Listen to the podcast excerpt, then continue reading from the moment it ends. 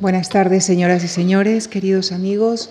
Muchísimas gracias por acompañarnos en la penúltima sesión de este ciclo que estamos dedicando a las ciencias ocultas, a esos saberes secretos que en muchos casos han surgido en la antigüedad y se han, han proyectado su legado en etapas posteriores, como en este caso en el que analizaremos una forma de misticismo desarrollada por el judaísmo medieval en contacto con la cultura occidental. Me refiero a la Cábala. Para hablarnos de ella nos acompaña esta tarde la profesora Amparo Alba, catedrática de Hebreo de la Universidad Complutense de Madrid. Doctora en Filología Semítica, es autora de libros como La Biblia en puntuación babilónica o Los cuentos de los rabinos, reeditado el año pasado, entre muchos otros.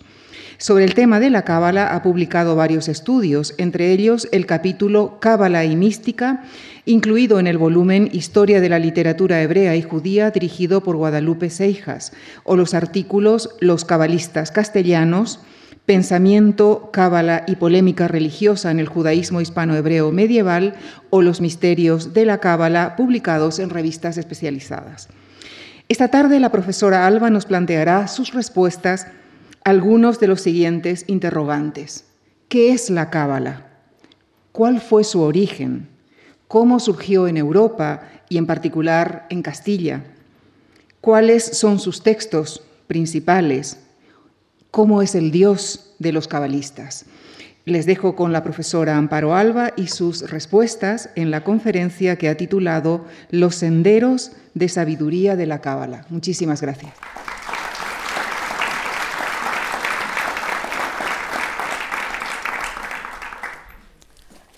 Bueno, muy buenas tardes a todos. Les agradezco mucho su asistencia a esta conferencia Quiero sobre todo eh, agradecer en primer lugar a la Fundación Juan March por haberme invitado a impartirla, tanto a Lucía Franco como a Carmen Monsalve por la presentación y por todas las gestiones que ha llevado a cabo dando respuesta a todas mis preguntas a compañeros del departamento, amigos, discípulos, familiares y en general a todo el público al que sinceramente esta tarde espero eh, descubrir una pequeña ventana por la que asomarse a este fantástico mundo de la cábala, seguro que por eso han venido ustedes aquí y sobre todo espero no defraudar pero como pueden darse cuenta, explicar en una hora y dar respuesta a todos estos interrogantes que se nos han planteado aquí es, un reto importante, pero lo intentaremos hacer de la mejor manera posible. Con el título eh, de Senderos de Sabiduría de la Cábala, que di en su momento, he querido enlazar con uno de los textos más antiguos de la mística judía, eh, cuya lectura les propongo a modo de introducción al tema.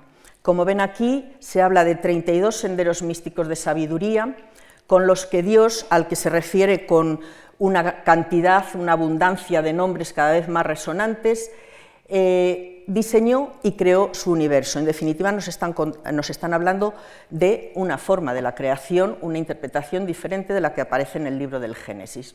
Y nos dice además una cosa un tanto enigmática, que lo hizo con tres libros, Sefarim, con escritura, con número y con palabra. Es decir, está haciendo referencia ni más ni menos que a las letras del alfabeto en sus tres funciones, gráfica, numérica y fónica.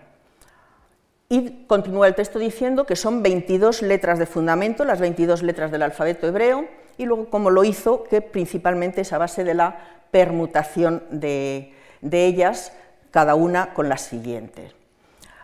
Bien, eh, bueno, sé que para muchos de ustedes el encontrar eh, palabras en hebreo no va a ser nada fácil, pero no se preocupen que se las voy a intentar explicar y con muy poquito pues no solo van a saber eh, cuando salgan de aquí escribir alguna, sino saber lo que significa en sus valores más místicos y más ocultos. Porque hay siempre una simbología mística, estamos hablando de mística, de misterios, de algo oculto, hay una simbología detrás de todo y detrás de las letras también.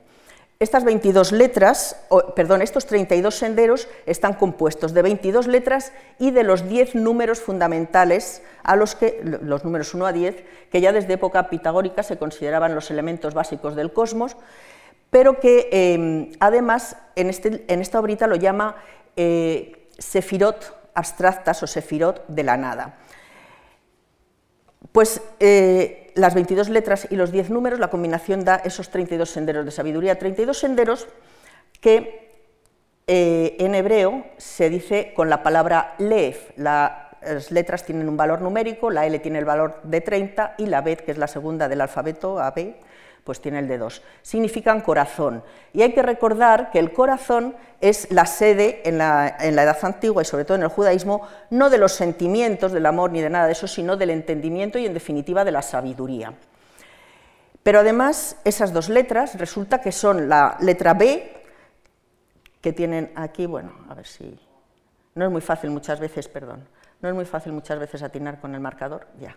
La letra B, que significa dos, y que es la inicial la primera letra de la, de la primera palabra del Génesis y la letra L, que está debajo, que es eh, la última letra de la última palabra de Deuteronomio. Entre Génesis y Deuteronomio se extiende todo el Pentateuco en denominación cristiana, toda la Torá en denominación judía. ¿Qué quiere esto decir? Pues que también la Torá contiene una sabiduría, es el corazón de la creación y contiene la sabiduría de la creación. El libro este llamado, del que he sacado estos textos, llamado Libro de la Formación o Sefer Yetzirah en hebreo, es uno de los libros que se compusieron en la mm, más primitiva mística judía, quizá entre el siglo IV y el siglo VI de nuestra era, pero es el que, y no es propiamente un libro cabalístico, pero es el que más ha sido comentado por los cabalistas de todos los tiempos. ¿Y por qué? Pues precisamente porque en él aparece la palabra sefirot. Y la sefirot eh, es, eh, digamos que, la palabra clave de la Cábala. Las diez sefirot constituyen el árbol de la vida, el árbol sefirótico, una estructura cósmica, unas entidades intermedias eh, en las que se refleja la divinidad del Dios oculto y que son al mismo tiempo para los cabalistas una especie de escala, de vía mística, para ascender desde el lugar inferior el que está más en contacto con el mundo terrenal, hacia lo que se considera que es la patria original del hombre, el mundo de la divinidad del que procede, como iremos viendo en los distintos temas que vamos a ir tratando. Bien, pues cómo se ha planteado el hombre judío ese viaje hacia su meta, hacia su patria original, eh, qué bagaje tiene, considera necesario llevar, de qué se tiene que pertrechar para llevar a buen término este, este viaje son algunos de los temas que eh, encontramos en los tratados cabalísticos y que hoy vamos a intentar aproximarnos a ellos. En primer lugar, hay que, creo que hay que aclarar los conceptos. Hablar de, cábala es hablar de mística y, hablar de misterios. Y estos son unos términos que desde el punto de vista etimológico, seguro que ya en conferencias anteriores se lo han explicado aquí, proceden de la raíz griega mien, que significa cerrar y que generalmente se acompaña de la expresión cerrar la boca o los oídos, eh, perdón, o los ojos, en eh, referencia al juramento que los iniciados a los cultos mistéricos tenían que hacer para no revelar eh, la sabiduría que se daba allí. Muchas veces este no revelar eh, esa sabiduría oculta no es por cuestiones egoístas de mantenerlo oculto en un grupo cerrado, sino precisamente porque son de una grandiosidad tal esa sabiduría que las palabras humanas no pueden expresarla, el habla humana no puede expresarla. Eh, entonces, generalmente los místicos de distintas religiones coinciden en definir la experiencia mística como algo inefable. Y ciertamente algo inefable, pero sin embargo, pues se han escrito libros y libros y libros para intentar eh, explicar eso inefable. Como tampoco hay acuerdos sobre las una definición que complazca a todo el mundo sobre lo que es la mística, yo les he traído una muy tradicional de Rufus Jones, porque parece que todo el mundo se puede entender en ella y puede estar de acuerdo con que eh, trata de la relación o de la aspiración que tiene el hombre de alcanzar una unión íntima con la divinidad, tal como, según la conciba, según qué, religión o eh, el pensamiento que sea. Eh, en definitiva, de adquirir esa relación mediante el conocimiento de esa divinidad o de esa trascendencia que no es nunca un conocimiento intelectual, sino que se pone, mm, eh, se hace hincapié en que es un conocimiento experiencial o experimental, es una experiencia.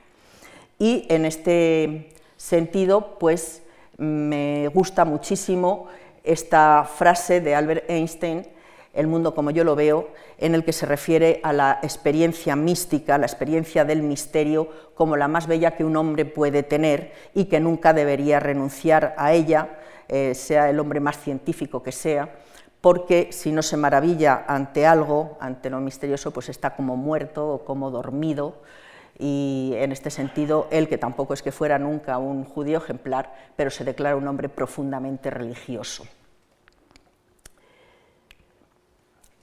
También hay que mm, ponerse de acuerdo un poco en las definiciones de Cábala. Eh, Gerson Solem, me lo irán mencionar en alguna ocasión más, es realmente el pionero en los estudios eh, históricos y académicos de la Cábala, que lo desarrolló eh, durante todo el siglo XX y en una obra que compuso en 1941 y que 50 años después ha sido traducida al español con el, nombre de las grandes tendencias de la mística judía, pues eh, una obra que yo creo que todavía no ha sido superada, eh, dedica el primer capítulo a meditar sobre qué hace de particular a la mística judía que la diferencie de otros tipos de mística, concretamente él siempre se centra en la mística islámica o en la mística eh, cristiana. Eh, pasaremos después a, explicar eh, eso, mm, pero básicamente eh, son los temas sobre los que se desarrolla. Es los temas tradicionales de la concepción de Dios como creador del mundo, de su revelación en la Torá y del proyecto de redención para la humanidad. Esos son los temas. Pues en esa, en esa obra también hace varios intentos de definición de la Cábala desde un punto de vista histórico que han seguido casi todos los discípulos suyos y los historiadores de Cábala a, continuación después de él. Y lo define como el término tradicional y el que el que más habitualmente se emplea para referirse a las enseñanzas esotéricas del judaísmo y la mística judía, en especial a las formas que adoptó en la Edad Media desde el siglo XII en adelante, y en otros lugares que no está tomado aquí, pero añadiría que especialmente se desarrolló en, eh, en, la Europa occidental, en las comunidades judías de la Europa occidental del sur también, concretamente en Provenza. Eh, y Languedoc y en la península ibérica, básicamente. Entonces ahí me interesa señalar algunos términos que están puestos en negrita, enseñanzas esotéricas, es decir, una enseñanza oculta, una ciencia oculta, un conocimiento oculto, no conocido por todo el público. Del judaísmo, porque yo respeto mucho a Madonna, que desde su postura religiosa se hiciera cabalista si quiere, pero no puedo entender desde mi postura de eh, académica explicar la, cábala cómo eh, se puede llegar a, ser cabalista en esas condiciones, ¿no? si no se conoce el judaísmo, y ahora verán ustedes que, eh, que hay razones más que justificadas para pensar eso. Entonces, está enraizado en la religión judía, no hay bueno, después ahora mismo pues ya eh, hay mucha cábala popular que forma parte eh, como la cienciología y otra serie de, la New Age, de autoayuda y todas estas cosas, pero bueno, eso es otra cosa, puede tener influencias de la cábala y no quiero tampoco porque a la gente que le valga pues perfecto, pero es otra cosa distinta de lo que vamos a ver hoy aquí. También eh, una de las muchas formas del misticismo judío durante sus casi dos mil años de desarrollo. ¿Qué ocurre? Es que no hubo mm, mística judía los judíos que tienen eh, el pueblo de Israel, tiene la Biblia, no van a desarrollar mística hasta el siglo XII o el siglo XIII, sí, hay un periodo largo en el que se desarrolla una mística judía. Eh, principalmente en Oriente. Entonces la cábala tampoco es correcto identificarla con la mística judía, es una forma de la mística judía. La que más éxito ha tenido, la que más ha triunfado, la que se mantiene hasta nuestros días, pero hay otros sistemas místicos dentro del judaísmo que no son cábala. otras definiciones insisten en algunos aspectos, como tradición esotérica, además de ciencia esotérica, ahora dicen tradición. ¿Qué es tradición? Pues tradición es lo que significa realmente cábala. Tradición quiere decir algo tradicional, antiguo, pero esotérico, es decir, desconocido, que trata sobre el mundo divino que fue dada a Moisés en el Sinaí y ha sido transmitida en secreto de generación en generación. Es decir, entonces Moisés no transmitió todo lo que recibió, sino que se quedó una parte que se ha transmitido oralmente y que veremos también a continuación. Bien, eh, más definiciones, pues nunca acabaríamos con todo ello, algunas que ponen más el acento en los aspectos que nosotros entendemos como más místicos, ¿no? la doctrina de la unidad, en la que lo visible lo invisible, lo material y lo espiritual se penetran mutuamente, se unen, y para los Baaleasot, que podríamos traducir como los poseedores del secreto, en definitiva los cabalistas, es la ciencia oculta.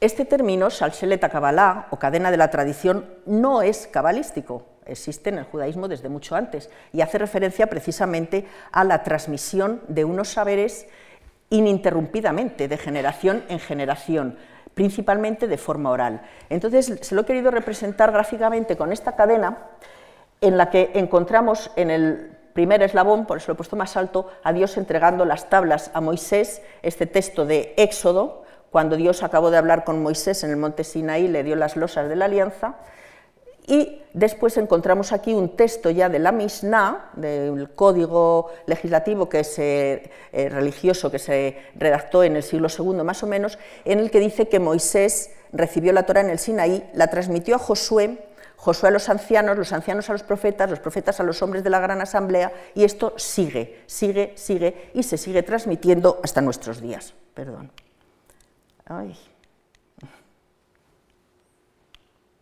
Ahí estamos. Eh, entonces, esto quiere decir que la tradición esta de la que estamos hablando tiene como dos vertientes. Una pública, conocida, exotérica, la que está representada por la Torah escrita, el Pentateuco, las leyes que Dios dio a Moisés, las tablas de la ley, como lo queramos llamar. Otra no tan evidente, no tan patente. Podríamos decir incluso que oculta esa es la tradición esotérica que forma objeto de la Cábala y que se va transmitiendo de generación en generación. La idea es que siempre cada nuevo, mm, cada nueva, eh, cada nueva eh, nuevo conocimiento, cada nueva ciencia, cada nueva revelación está enganchada en una tradición anterior. Por eso lo he querido eh, representar con esta cadena, cuyos eslabones vienen a ser los místicos de todos los tiempos, los profetas, los cabalistas, aquellas personas que obtienen una revelación que enlaza con una tradición anterior y que la transmiten a su vez a miembros de otra generación. Esa transmisión hay que decir que suele ser siempre muy discreta, como dicen los políticos, más bien en secreto, en grupos reducidos y en grupos pequeños. De esta manera, igual que se supone que Dios es infinito, su revelación también es infinita, con lo cual nadie va a tener el, último eslabón con toda la revelación a vida y por haber. Es una cadena continua e infinita también. Por eso ya para terminar podríamos definir qué es la cábala de forma más concreta y más exacta y también qué no es la cábala. La cábala no es una filosofía, aunque en muchos eh, libros, en muchos, muchos estudiosos lo han tratado como si fuera una filosofía, pero es cierto que se apoya mucho en un sistema filosófico, concretamente en el neoplatonismo. La cábala no es una religión, la religión es el judaísmo sobre el que la cábala eh, se basa. Y por supuesto la cábala no es un dogma en el que tengan que creer el judío más piadoso ni el más ortodoxo, puede creer o no creer. ¿Qué es la cábala entonces? Pues mm, una doctrina mística, teosófica y esotérica que se da en el judaísmo, sobre todo a partir de la Edad Media. Como mística, pues busca una forma de conocer a Dios y la creación que no está basada, como hemos dicho antes, en el intelecto, sino en la contemplación y en la iluminación, para establecer un contacto íntimo con Dios, que es lo que se conoce en hebreo, en la Cábala, como la Debekut, que significa adhesión, unión total. Como doctrina teosófica, pues se interesa en la naturaleza de la divinidad y en las relaciones que se establecen entre Dios y el mundo y además podemos decir que es doblemente esotérica porque se ocupa de conocimientos ocultos, pero además lo hace, eh, su aprendizaje está reservado a unos pocos elegidos que cumplen una serie de requisitos. En este sentido, pues estos son los iluminados, los que cumplen una serie de requisitos que eh, estaba en la, en la primera transparencia, en la presentación, que es una cita del libro de Daniel y que el Zohar explica quiénes son los iluminados, los sabios que contemplan las cosas que no pueden ser expresadas oralmente. Y ahí volvemos otra vez a la inefabilidad. Bien, del análisis de los diferentes elementos contenidos en el corpus cabalístico, conocido hasta ahora, los investigadores han destacado que en la cábala no se da una línea única de pensamiento que haya ido evolucionando a lo largo de la historia, sino que se han dado varios modelos especulativos que han interactuado entre sí y se señalan como los más representativos tres que les voy a presentar a continuación. El más conocido es el que se conoce como la cábala teosófico-teúrgica o el modelo teosófico-teúrgico, eh, que se interesa pues, en la especulación acerca de la estructura del mundo divino, de las sefirot, de los ángeles que lo componen, en el aprendizaje de una vía ritual y experimental que permita al hombre la relación con la divinidad, para provocar en él un estado de armonía que también influirá en el mundo divino. Eso es lo que se conoce con el nombre de teurgia.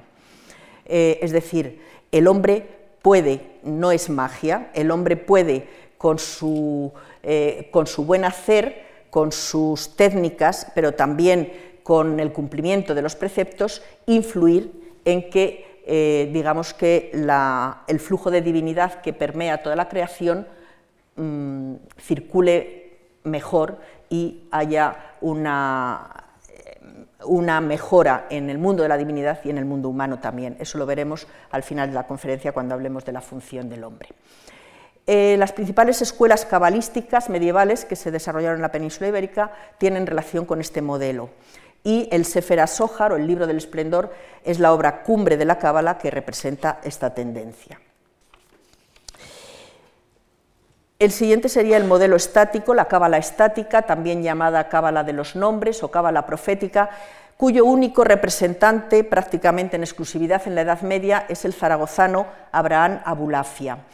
Es un sistema que eh, en el Sohar, que significa una síntesis de todas las tendencias que hay en su momento en Castilla, se introduce en parte, pero que realmente no llega a triunfar en la Edad Media eh, por varias razones. En primer lugar, porque en el momento en que este místico propone su sistema, el Sohar está en plena divulgación y todo el mundo está encantado con ese sistema cabalístico que está funcionando por ahí. Por otra parte, porque era, estaba enemistado con los rabinos y los eh, cabalistas teosóficos a los que llegaba a, tachar de, de, herejes, porque decían que mientras son peores que los cristianos, que los cristianos creen en tres dioses y ellos creen en diez. Bueno, cosas de estas así. Es decir, estuvo perseguido y sus obras fueron ocultadas. Pero es una, cábala que parte, parte de las enseñanzas, como digo, han pasado, o parte de los sistemas han pasado a la, a la cábala teosófica. Es antropocéntrica, se centra en la propia experiencia mística individual y en alcanzar un estado de conciencia que permita al místico obtener una experiencia espiritual concebida como profética y redentora, por eso se llama cábala profética también es decir, interesa el bien que la propia experiencia aporta al individuo sin tener en cuenta su posible impacto en el mundo divino.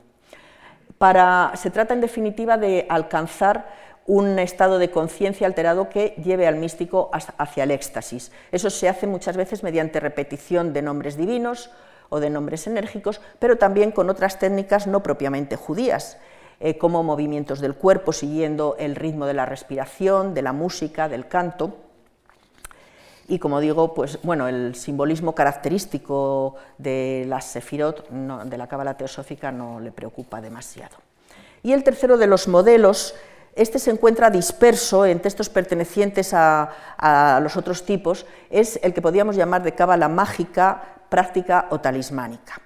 ¿Hay magia en la cábala? Sí, hasta cierto punto. Hombre, es una magia blanca, aunque conjure diablos, pero con una finalidad muy buena, que es acabar con el sufrimiento del pueblo judío, vencer a los diablos para que se instaure el reino mesiánico, pueda llegar el Mesías y haya la paz universal y los judíos que en la Edad Media, en el siglo XIV, en el siglo XV no lo pasaban demasiado bien, pues eh, acaben felices. Eh, para ello, pues como digo, se sirven de conjuros, de talismanes, y se trata no ya de, que el hombre vaya a ascender hacia unos lugares espirituales, sino hacer descender a ciertas entidades espirituales a la tierra para obtener de ellos pues, lo, que, el cabalista pretende. Estaba prohibido por la religión judía la magia, pero hasta cierto punto tolerado en algunos cabalistas más o menos eh, importantes. Eh, se conserva el nombre de un cabalista del siglo XV español, Joseph de la Reina, del que se cuenta la leyenda de que eh, quiso dominar a los príncipes del, reino de las tinieblas para así hacer llegar pronto la redención. Y bueno, pues la prueba, eh, la prueba, de su fracaso es que estamos todos aquí todavía en las mismas condiciones. Eh, se cuenta la leyenda que murió en el intento. Una vez pasada esta parte introductoria, quería hablarles ya de las etapas que se dan en la mística judía eh, o las principales etapas cronológicas, aunque como, mm, como digo, no indican una sucesión en el tiempo con exactitud. La primera es la que se conoce como mística de la Merkabah, también se llama de los de de los palacios celestiales. Bueno, la Merkabah es una palabra hebrea que significa carroza y que hace referencia a el capítulo primero de Ezequiel en el que el profeta ve abrirse los cielos y aparecer a Dios entronizado en una carroza. Bueno, pues la especulación que se hacía en determinados círculos farisaicos desde el siglo II en adelante porque bueno, pues es, un tipo de mística que tiene una larga duración, prácticamente desde el siglo II hasta el siglo XI o el siglo XII, pues la especulación sobre ese capítulo, junto con la especulación sobre el primer capítulo de Génesis, sobre la creación, da lugar a dos ramas importantes aquí que se llaman la mística de Bereshit o del Génesis y la mística de la Merkabah o de la carroza. Eh, se conservan muchas obras de temas muy variados, casi todas son fragmentarias, y entre los temas que tratan, pues tratan el de ascensos celestiales de, algunos eh, rabinos importantes del siglo II, principalmente Rabí Akiva y Rabí Ismael, que son los más nombrados. Eh, también hay tratados cosmológicos, como el texto del Sefer Yetzirah, al que me he referido en la primera eh, transparencia que hemos visto o de la descripción de los cielos, de las entidades celestiales. Bien, son muy variados y tratados de magia, también hay auténticos tratados de magia. El Sefer Racing pertenece a ese, a ese grupo y bueno, pues tiene el alfabeto angélico que quizá pues hayan visto porque ahora mismo en internet se ven muchas cosas. Es un movimiento propiamente oriental, se da en las academias y que se da dentro de, las academias rabínicas, digamos como en la trastienda de los mismos rabinos que están proclamando la racionalidad, etcétera, pues digamos que en la trastienda están especulando acerca de los saberes ocultos que se pueden extraer de estos textos pero desde, desde, Oriente se instaló también en el centro de Europa y ahí en el siglo, eh, a finales del siglo XI hay un movimiento pietista, un movimiento pietista alemán, el de los Hasideas Kenas, no hay que confundir por el nombre con el hasidismo que es del siglo XVIII y que seguramente les suena más.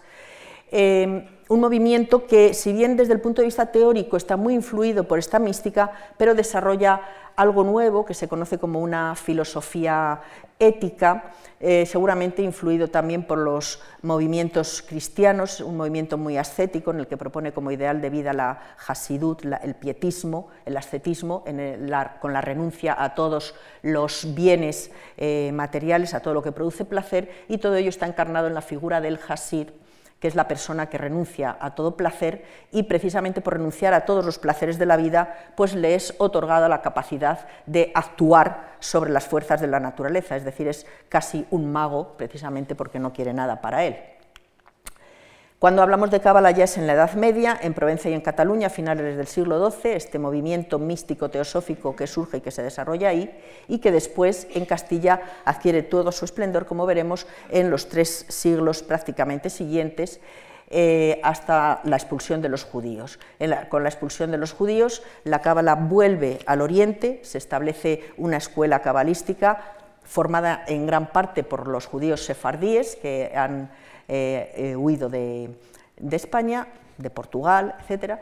Y allí en, en Safed se forma, se, reelabora un poco eh, la cábala eh, de Castilla y, la, la, escuela esta se llama cábala luriánica, pues por el nombre de su protagonista principal, que es Isaac Luria, llamado Elari. Más o menos tiene un periodo creativo de 150 años y después de esto hay un periodo en el que el, judaísmo, las comunidades judías eh, sufren varios percances por Oriente, con herejías incluidas, pero finalmente en el siglo XVIII aparece el movimiento hasídico en Polonia y Ucrania, que acaba al final pues, eh, uniéndose un poco con la cábala en la actualidad. En este mapa les presento pues, un poco los nombres y los grupos principales que hay en la península ibérica. No me voy a entretener demasiado, pero ahí ven que está Isaac el Ciego, eh, el grupo de Gerona, Abraham Abulafia, este representante de la cábala estática, un poco ahí como sobrevolándolo todo, como de viaje. Eh, y después en, el rosa este más fuerte están los cabalistas castellanos, algunos de los principales, pero eh, por supuesto no todos. La cuna de la cábala, sin lugar a dudas, eh, es la parte de Provenza y sobre todo la parte occidental, el Languedoc, y allí entre 1150 y 1220, influidos seguramente por movimientos monásticos, por, el gran auge que estaban adquiriendo los movimientos monásticos, también probablemente por influencia de los, eh, de los cátaros, que era una herejía albigense que se había extendido allí, surgen grupos de místicos que se reúnen, y esto es bastante original dentro del judaísmo, se apartan de la sociedad y se reúnen como en conventos eh, para dedicarse al, estudio de la Torah, a la meditación, a la contemplación, a la religión en definitiva. Se hacen llamar a sí, mismo, a sí mismos perushin o nazirim. Perushin es la misma palabra la, que fariseo y significa apartado, separado, y nazir es consagrado, es el voto también bíblico nazireo. Bien, pues eh, en estos grupos eh, se empieza a hablar de visiones del profeta Elías, revelaciones del profeta Elías que se tienen, tienen algunos de estos miembros, ya sea en, visiones, en sueños o mediante la meditación y la concentración. Y eran revelaciones de misterios celestiales y cada revelación suponía una conexión, como he dicho antes, entre la tradición y un nuevo avance místico el judaísmo rabínico consideraba a Elías el guardián de las tradiciones sagradas. En la imagen esta que les, que les he puesto aquí eh, se representa al profeta Elías ascendiendo en el carro de fuego al cielo, solamente dos personajes en la, en la Biblia, el patriarca Enoch y el profeta Elías, eh, pasaron a mejor vida sin, sin morir. Entonces, eh, son los viajeros celestiales y por tanto los comunicadores por excelencia de los secretos que ven en el otro mundo. El representante más característico de esta cábala era, fue Isaac el Ciego, que fue a quien se deben los primeros intentos de definir el concepto de Dios como infinitud, al que llama Ensof, y las, nombrar a las Sefirot con los nombres que casi todos han permanecido hasta ahora.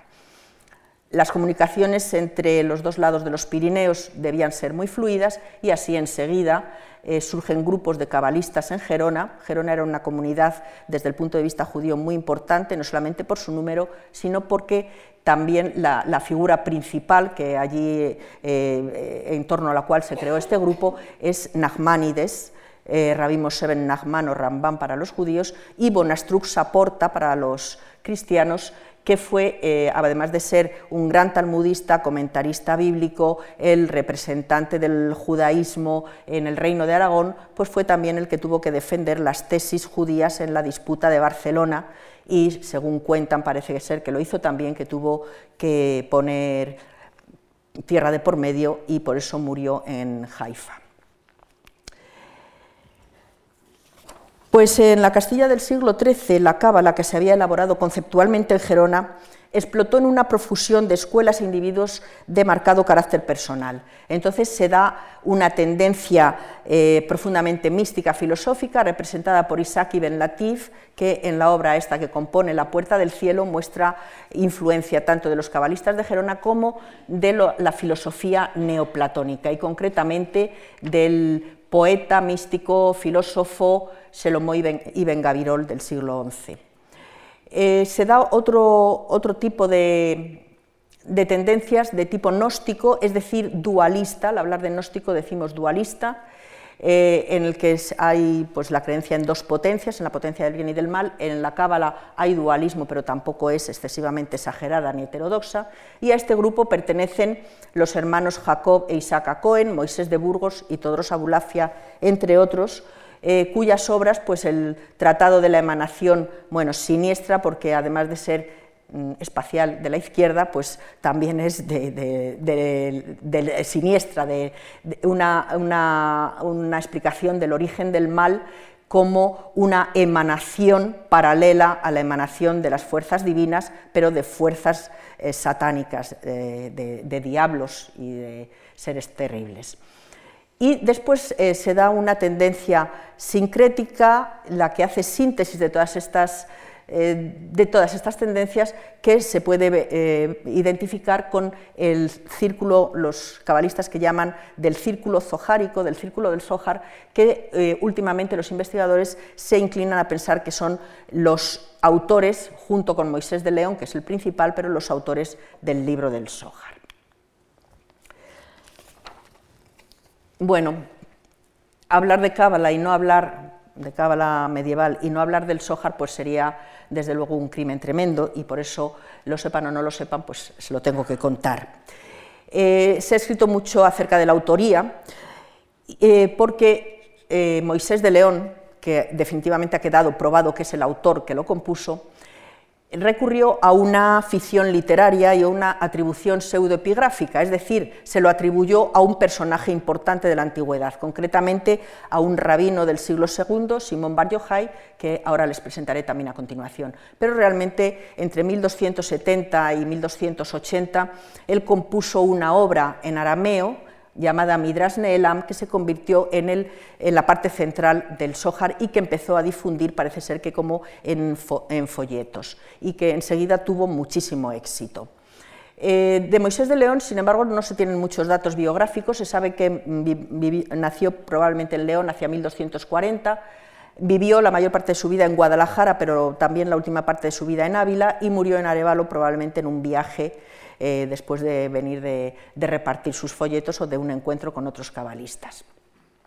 ¿Qué es el libro del Sójar? Pues es un comentario místico, esotérico a la Torá, es decir, al Pentateuco, a los cinco libros de Moisés. Por eso, en la edición de Mantua de 1558 se ordenó de esta manera que generalmente se ha mantenido.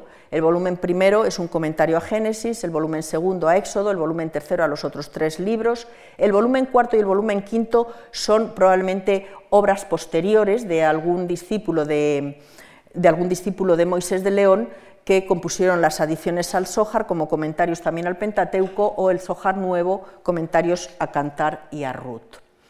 Este es Rabí Simón Bar Yochai, no estamos seguros de que fuera así en el siglo II porque no le hicieron fotos, pero bueno, más o menos. ¿Qué, ocurre con él? Pues era un discípulo de Rabí Akiva. Rabí Akiva apoyó el movimiento de Bar la revuelta de Bar en el 132 contra el gobierno romano en época de Adriano.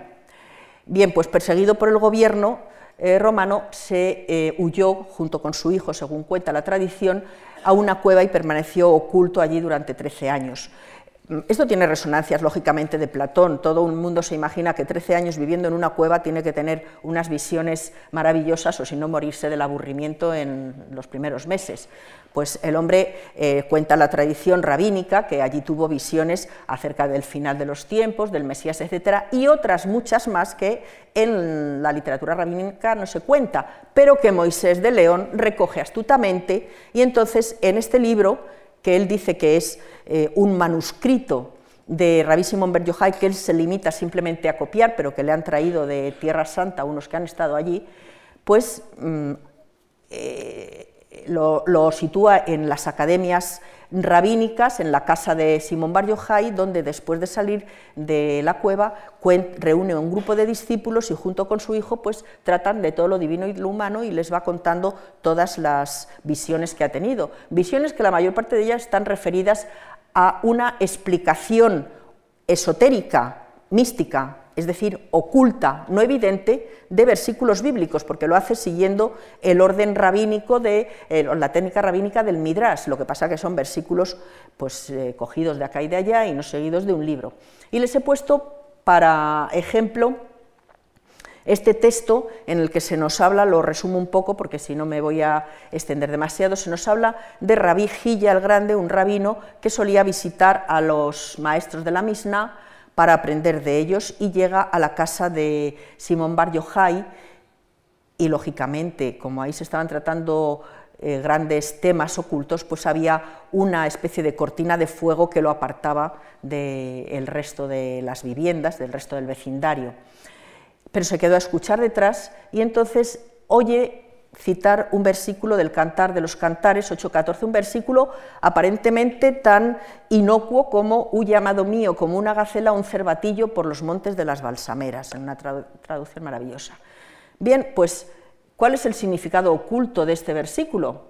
Todos entendemos el significado evidente, pero el significado oculto, pues el significado oculto es que el pueblo de Israel le pide a Dios que cuando se aparte de él lo haga de la misma manera que huyen los cervatillos o las gacelas, es decir, a saltos lentos, como si estuviera volando y continuamente con la cabeza vuelta hacia atrás, vuelta hacia el pueblo, es decir, que no los perdiera de vista. Bueno, pues ese es un tipo de eh, exégesis esotérica, porque aparentemente nada del texto indica eso, pero que los cabalistas pues, consiguen encontrar. En esta última parte de la conferencia quería analizar o presentarles algunos de los temas y conceptos que permiten hablar de la sabiduría de la Cábala. Eh, en primer lugar, les voy a hablar del concepto místico de la lengua. Cuando digo de la lengua, digo evidentemente de la lengua hebrea. Ya desde sus primeros momentos, eh, la exégesis rabínica había incidido en la idea de que la lengua hebrea es una lengua santa. Se llama lengua santa y así se ha mantenido siempre. Pero esto no es un adjetivo bonito y sonoro que se le pone. Es una lengua santa porque es divina, no es humana y esto le confiere un carácter único y distintivo frente al resto de las lenguas. Todas las lenguas eh, profanas son el resultado de una mera convención humana, pero la lengua hebrea es la lengua en la que Dios hablaba y las cosas empezaban a existir. Es decir, es una lengua creadora, es una lengua cuyas palabras, cuya agrupación de consonantes y vocales produce algo en la realidad. Eh, por lo tanto, cuando leen el primer capítulo de Génesis, la creación es un enunciado de palabras, de nombres. Dijo Dios, haya luz y de repente surge la luz. Es decir, cuando juntas la L con la U con la Z y las pronuncias como debe ser, pues aparece la luz sin que haya ni cables eléctricos ni nada por el camino. Por eso, conocer el nombre auténtico de las cosas es tener la capacidad de recrear las cosas. Y ahora veremos por qué es, eh, es tan importante que la Cábala tenga un significado oculto, lógicamente, para que no pueda ponerse cualquiera a crear mundos a su antojo. ¿no? Eh, esa era la lengua hebrea, la lengua de Dios, la lengua creativa. Pero, en palabras de Walter Benjamin, la caída del hombre, que la Biblia describe en el capítulo tercero de Génesis, tuvo como consecuencia también la caída del lenguaje. Toda la creación y el lenguaje con ella se cosificó se perdió su carácter espiritual, su relación con el mundo espiritual y así nació el habla humana. Sin embargo, el hebreo sigue manteniendo un recuerdo de lo que fue, fue la lengua de Dios y no ha perdido del todo cierto eh, aspecto en ese sentido. Por eso, en manos del cabalista, se convierte en el instrumento idóneo para moverse en el, terreno de lo divino. Eh, desde muy pronto los rabinos cuando digo rabinos quiero marcar eh, siglo I, II, III y mm, separarlo totalmente del misticismo, los rabinos desarrollaron una serie de reglas o técnicas para interpretar el texto bíblico y para extraer nuevos conocimientos de él, entre ellas algunas que son propiamente lingüísticas, como son la gematria, el notaricón y la temura. Gematria y notaricón son nombres que proceden del griego, es evidente, y gematria hace referencia al valor numérico de una palabra que resulta de sumar los valores numéricos de sus letras.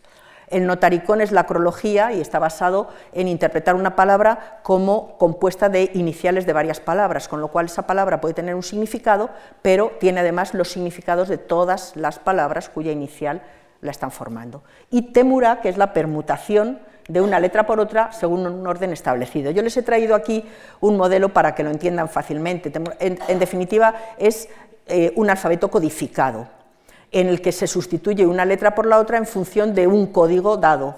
Y aquí Bueno, si miran lógicamente la parte de arriba, pues les resultará más complicado, pero tenemos la traducción a caracteres latinos debajo. Entonces, el método ALBAM consiste en sustituir, se coloca el alfabeto, 11 eh, letras en cada, en cada parrilla, y sustituir la de arriba por la de abajo. Y en este otro, pues se escribe el alfabeto de izquierda a derecha y de derecha a izquierda, y aquí, perdón, eh, y, aquí lo tenemos pues el método ADVAS, porque lo que se sustituye es la A por la T, la B por la S y, así sucesivamente. Pero bueno, estos son un ejemplo, pero las sustituciones pueden ser como se quiera. Vamos a poner un ejemplo práctico para que lo vean. Yo sé que en este recuadro pocos van a poder ver algo. Eh, en fin, aquí esto es seguramente lo conocerán, es el tetragrama, Yahvé, el nombre de Dios. Las cuatro letras que son la letra Yod, la letra como la Y, que tiene un valor numérico de 10, esta es la letra G, como la H, que tiene un valor numérico de 5, esa es la letra Vav, o una U, o una V, tiene un valor numérico de 6, y la G.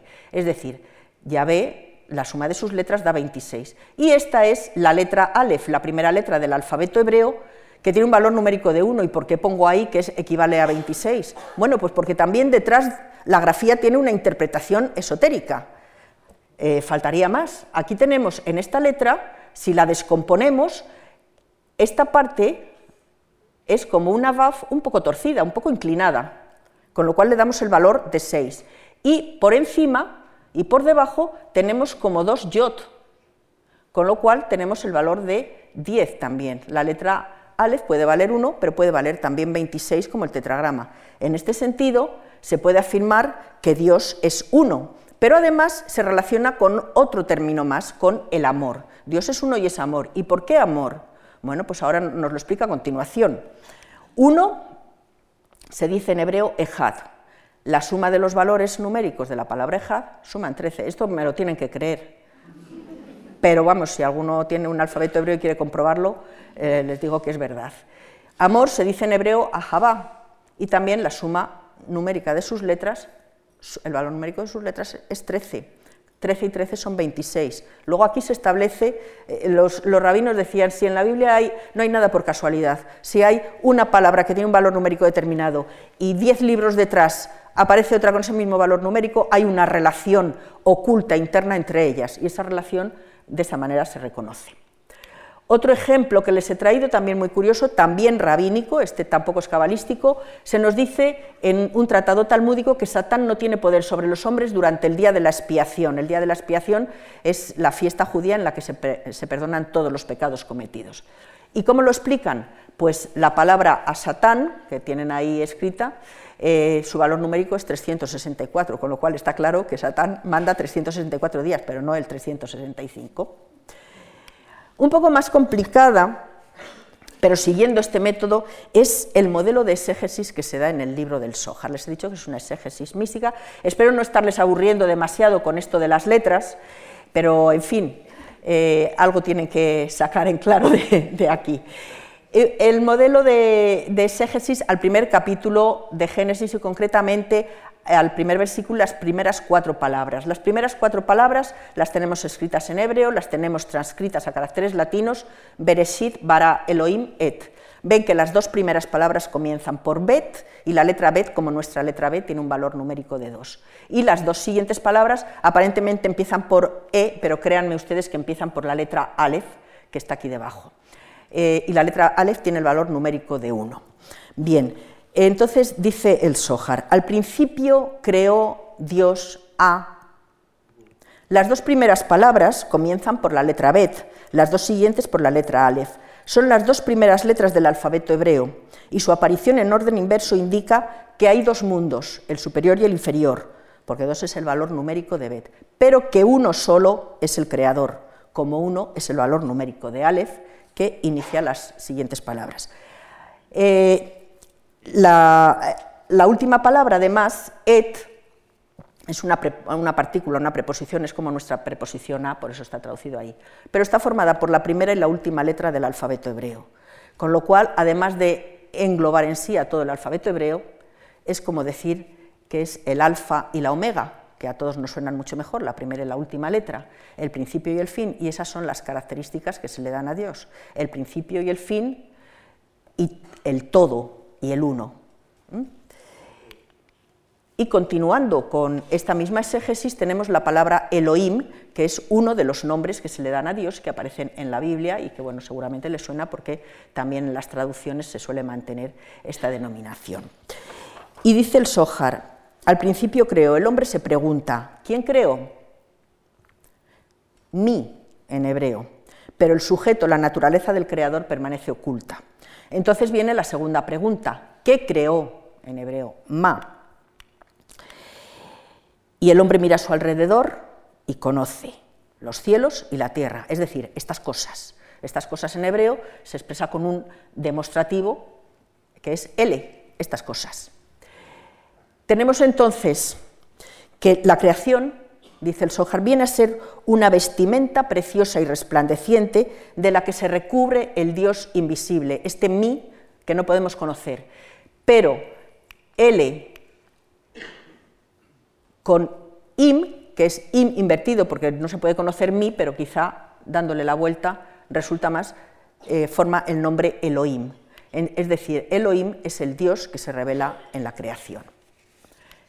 Esto es un poco el estilo de, de lo que encontramos en el libro del Zohar. Otro tema que quería desarrollar es el de la Torah mística, el concepto místico de la Torah. Según la Cábala, la verdadera esencia de la Torá no está en los relatos, que eso es solo su aspecto externo, sino en su concepción eh, bajo tres puntos de vista diferentes. Primero, es una estructura orgánica o un organismo vivo por la que circula la propia vida de Dios. Es decir, el escritor, el autor de la Torá, que esta es la revelación de la creación que Dios ha hecho, circula bajo esas letras escritas en, tinta negra. Además, la Torah está en realidad compuesta de nombres divinos, de nombres de Dios. Se puede eh, separar o leer y formar con las letras nombres de Dios. Y el conjunto de todos ellos proporcionan el nombre auténtico de Dios.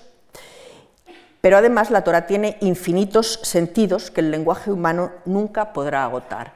Entonces les he puesto aquí una serie de textos que inciden en estos tres aspectos. El primero es un comentario al, Salmo 3, al libro de Salmos, no es un texto propiamente cabalístico, pero ya es de los eh, comentarios más tardíos y ya apunta maneras.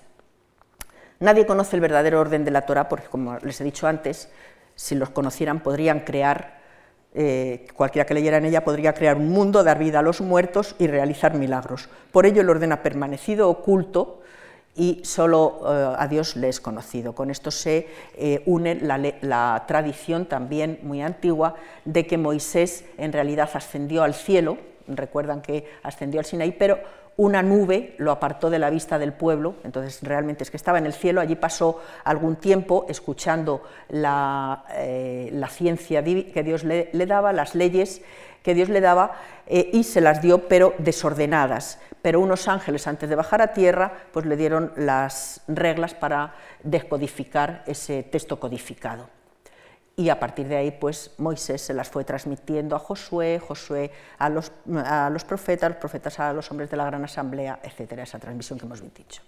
Nachmanides ya habla de esa tradición por la cual toda la Torah está compuesta por nombres de Dios, de manera que eh, las palabras que leemos se pueden distribuir también de forma totalmente diferente y dando lugar a nombres esotéricos. Esto es un ejercicio de deconstrucción total del texto bíblico. ¿eh?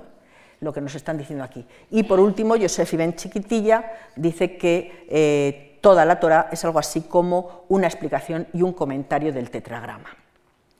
Junto con esto, pues, eh, eh, para mm, entrar en los niveles más profundos del significado de la Torah, esto si alguien ha hecho en algún momento de su vida o lo hace habitualmente la lección divina, pues seguro que le suena. hay, mm, Pardes es una palabra, un acrónimo eh, significa paraíso eh, o jardín también, pero eh, a su vez está compuesta de las iniciales de Peshat, que es el sentido literal del texto, lo que cualquier persona que puede leer cuando lee la Torá descubre. Remes es un sentido alegórico que solamente no todo el mundo aprecia o ve. Deras es el significado homilético y finalmente Sod es el significado oculto y que es ahí donde van eh, los cabalistas y los místicos. Pero además hemos dicho que el lenguaje humano no agota la expresión de la Torá, los significados de la Torá. ¿Y esto por qué se hace? Pues porque además la Torá eh, en, principio está escrita sin vocales. Y como dice el cabalista Bagya Benasser, el rollo de la Torá está escrito sin vocales a fin de permitir que el hombre lo interprete como desee, puesto que las consonantes sin vocales soportan múltiples interpretaciones. Cuando el texto está vocalizado, solo tiene un significado, pero sin vocalizar el hombre puede interpretarlo y producir multitud de cosas maravillosas. Y para que se vea más claramente, esto todo el mundo lo va a entender, ponemos en el centro una palabra, solamente con sus consonantes y alrededor pues todas las posibles lecturas, no todas, unas pocas de las posibles lecturas que podemos limitar con las vocales. En el momento que lo vocalizamos sabemos, eh, tenemos un significado, pero todos los demás se anulan. Pues un poco por eso se dice que la Torah tiene 70 caras, 70 es el valor numérico, la gematría de Sod, que significa secreto, y 70, como todos saben también, es una referencia a la infinitud, a, lo que no se acaba nunca.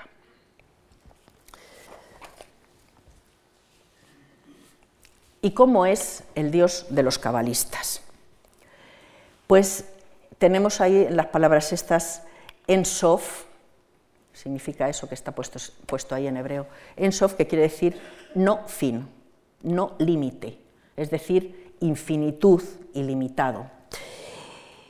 Esta es la denominación acuñada por la Cábala ya en Provenza para referirse al Dios trascendente, al Dios oculto, a la causa primera de los racionalistas o al uno de los neoplatónicos.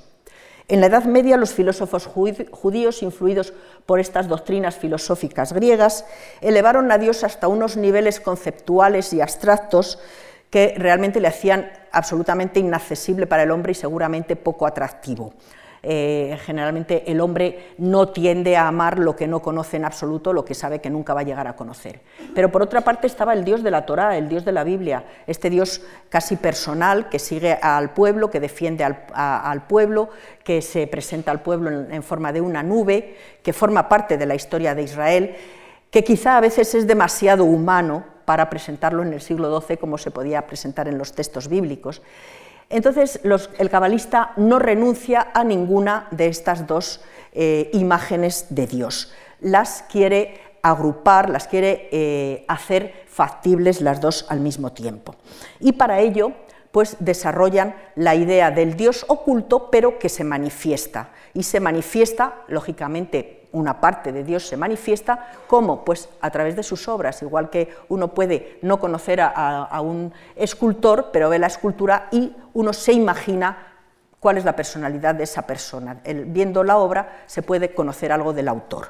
Bien, pues eh, de esta manera se desarrolla el sistema básico de la cábala teosófica, en el que se parte de un Dios desconocido, pero que hasta cierto punto se da a conocer. En el Sohar dicen de él que es el más antiguo de los antiguos, el misterio de los misterios, el desconocido de los desconocidos. Esto es como el cantar de los cantares, es decir, es lo absoluto de antiguo, de desconocido, de misterioso, pero por el conocimiento de sus obras alcanzamos una débil comprensión de su ser. Dios es el ser infinito y no se debe mirar ni como el conjunto de todos los otros seres, ni como la suma total de sus atributos. No obstante, sin los atributos y los beneficios que recibimos de ellos, no seríamos capaces de comprenderlo o de conocerlo. Bien, en este sentido, pues para intentar conciliar estos dos extremos, se recurre, para intentar explicar el proceso de salida de Dios desde su ocultamiento a eh, la revelación, pues se recurre a unas entidades intermedias que se conocen como sefirot. Eh, sefirot es el plural de sefirá y ello tiene relación con la palabra eh, safar, sefer, eh, siper, que significa contar y todo lo relacionado con el libro, con la escritura, con la letra. Pero también muy pronto en la Cábala se le empezó a relacionar etimológicamente con otros términos, como con el griego sfaira y con el hebreo tzapir. Esfaira, esfera, y tzapir es como el zafiro, algo como el brillo del zafiro. Y entonces se les empieza a identificar como esferas luminosas, esferas de luz, en las que la esencia oculta de la divinidad se va reflejando. Eh, se le han añadido, esto lógicamente es todo ello un corpus simbólico, no, se puede, no puede uno pensar que están las sefirot en la representación esta habitual de arbórea o como, o como sea, es todo un símbolo. ¿Por qué? Porque en el momento eh, que el hombre perdió su relación y la, creación perdió su relación espiritual con el mundo divino por causa del pecado, pues eh, no hay más forma de hablar de lo desconocido que mediante símbolos. Entonces, esto es un corpus simbólico que representa, pues entre otras cosas, diez fases de manifestación de Dios, diez estadios por los que circula la vida divina, diez atributos divinos, diez luces en los que se refleja la vida oculta de Dios, diez etapas del proceso creativo, entre otras muchas, muchas, muchas cosas más. Y los nombres que desde muy pronto se dieron, se los pongo en la traducción, pues corona la corona es lo que está en la cabeza en lo más alto y además es lo que representa al rey, pues la corona viene a ser la primera manifestación casi no manifiesta de Dios y después siguen toda una serie de eh, sefirot con unos nombres que hacen referencia a los atributos divinos que son conocidos como siempre. Si uno tiene que predicar algo de Dios, pues predica que es infinitamente sabio, pues ahí tenemos la sabiduría, la inteligencia, etcétera. Eh, la emanación, como origen de toda existencia en la que se refleja el mundo oculto de Dios, es la adaptación que hace la cábala de sistemas filosóficos como el neoplatonismo o el gnosticismo. Pero a diferencia de ellos, que consideran que la emanación es un acto de necesidad, es decir, Dios se, desborda, el uno se desborda por necesidad, por superabundancia, y en la medida en que se va desbordando se van formando otros mundos, otras entidades intermedias cada vez más imperfectas cuanto más alejadas estén de Dios, en el sistema cabalístico esto no es así. La emanación surge por un acto de la pura voluntad de Dios, que Dios quiere ver, quiere, quiere tener una especie de reflejo y que haya algo distinto de Él. En ese acto de voluntad Dios empieza a revelarse y se revela en una serie de esferas que son todas de la misma, tienen todas la misma intensidad, la misma esencia divina y no se van, digamos, degradando a medida que van avanzando hacia abajo. Eh, aquí tenemos la forma más habitual de representación, esta forma arbórea que ya hemos visto antes. Eh, generalmente hay tres sefirot a la derecha, tres sefirot a la izquierda y cuatro en el centro. Las de la derecha bueno, ahora lo, explicaré también, las de la derecha suelen ser, se dice que son expansivas y son eh, sabiduría, eh, amor, eh, eternidad, las de la izquierda son restrictivas o contenedoras, les llaman otros, en eh, todo ello hay un, simbolismo sexual para explicarlo, entonces con el simbolismo del masculino y con el útero femenino que, eh, retiene, digamos, la expansión del masculino, pues es eh, un lenguaje que se utiliza también entre los cabalistas, y la columna central es la del equilibrio. Entonces, mientras haya un flujo entre uno y otro lado y un equilibrio perfecto, pues las cosas irán bien. Cuando el equilibrio se rompe o se desequilibra, pues todo va mal. El proceso de emanación se puede eh, representar, en el Sojar de hecho se representa mediante la imagen del carbón eh, y las llamas, también mediante la imagen lumínica de una vela de la que eh, mm, se van encendiendo distintas velas sin que por eso la vela principal pues pierda poder lumínico, el emanador no pierde eh, de sí nada, de divinidad, porque se enciendan siete o diez velas, pero al mismo tiempo todas las velas tienen la misma luminosidad. Y también con la metáfora del carbón y las llamas. Eh, de la misma manera, que del carbón ardiendo, que es uno, podemos tener un ascua de carbón, de carbón salen muchas llamas, de Ensof, que es uno, salen muchas sefirot, pueden surgir muchas sefirot. Eh, pero además, igual que si no hubiera carbón no habría llamas, si no hubiera el Dios infinito, el Ensof, no habría Sefirot. Pero precisamente por eso la existencia del carbón solamente se hace latente y su potencia se, hace evidente cuando se prende, si no, el carbón está como muerto, oculto y nadie percibe que está ahí. De la misma manera, las sefirot son como la vestimenta que hace visible un poco al, dios desconocido. También en el Sóhar aparece la metáfora de un manantial subterráneo que acaba afluyendo en diversos ríos y acaba terminando en un mar inmenso para indicar que esas son las sefirot. Aquí hay algunas de las representaciones de las sefirot de las que les he hablado, pero vamos a pasar ya al último de los temas del que les quería hablar, que es el del concepto del hombre en la Cábala. Eh bien, el Sohar presenta una concepción antropocéntrica y presenta al hombre como el príncipe el principio, pero también el príncipe, el rey de la creación, en definitiva el pilar que sostiene el mundo.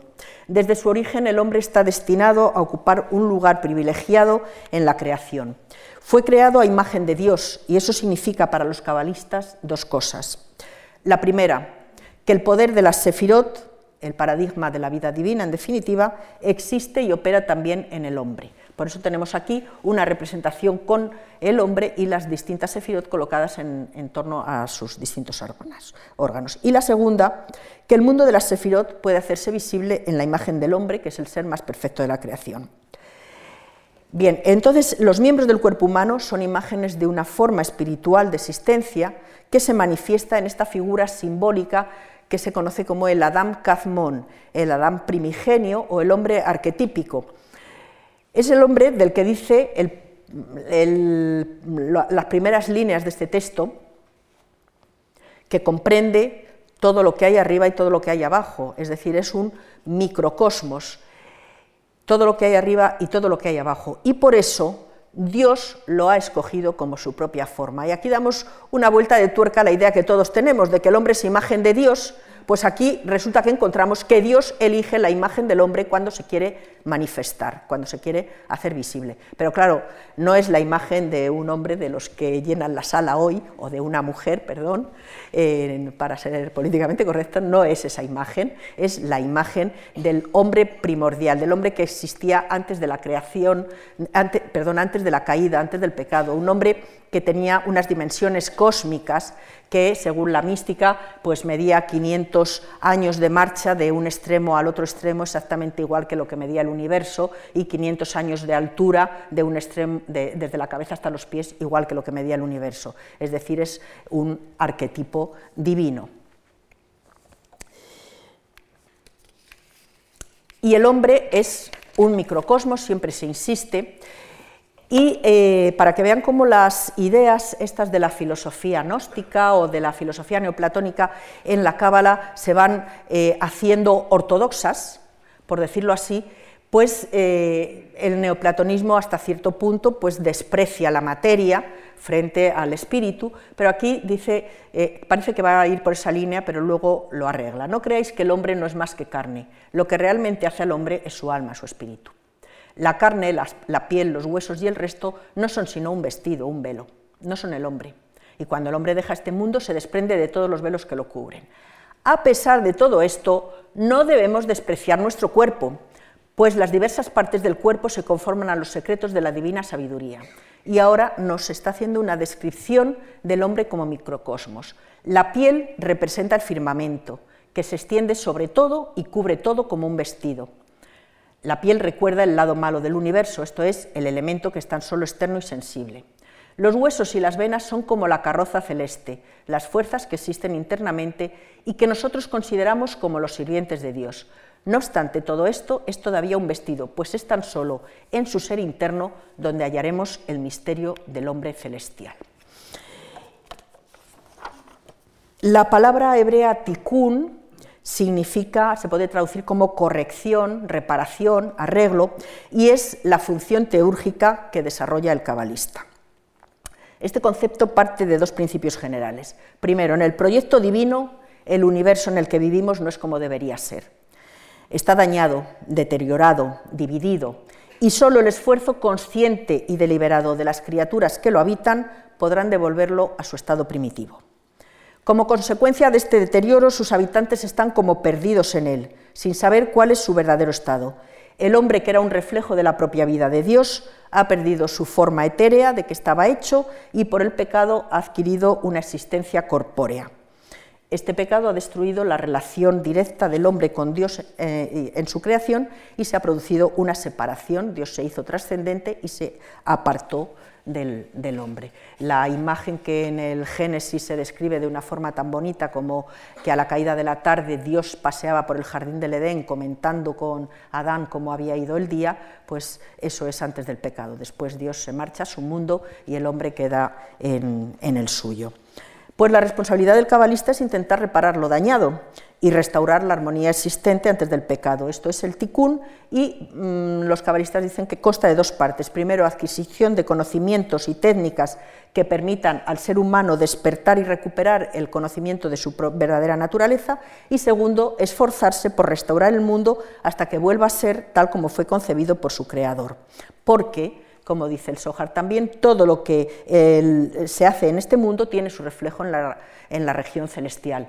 Y dice, el impulso de abajo llama al de arriba. Es decir, la realidad terrestre actúa misteriosamente sobre la realidad celeste y una superabundancia de bien en la realidad terrestre produce superabundancia de bien en la celestial.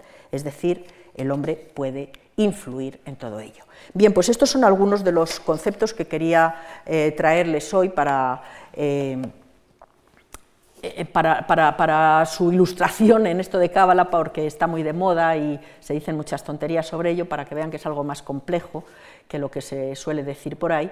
Y quería terminar con esta frase también del Sohar, que está puesta en labios del maestro, de Rabí Simón Bar Yochai, del que es esta eh, imagen que cuenta que iba por el camino de paseo por el bosque con sus discípulos y no se decidía a hablar, a comentarles esos secretos misteriosos, esos conocimientos ocultos, y los discípulos le estaban, y él dice, ay de mí desdichado si os revelo los misterios, y ay de mí infeliz si no os los revelo. Yo no sé si he sido desdichado o infeliz, espero que ustedes no hayan sido ni desdichados ni infelices, y les doy desde luego las gracias por su asistencia.